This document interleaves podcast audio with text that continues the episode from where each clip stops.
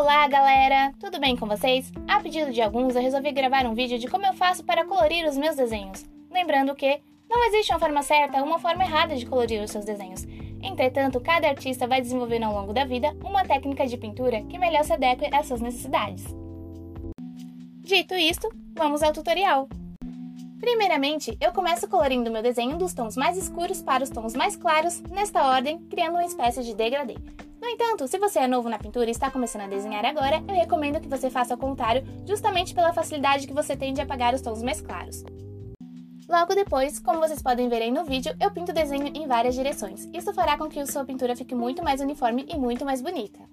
Por fim, não menos importante, eu costumo utilizar o lápis branco para finalizar a pintura dos meus desenhos. E é isso, meus amigos. Se vocês gostarem do vídeo, curtam, compartilhem com os amigos para que mais pessoas possam ter acesso a esse conteúdo.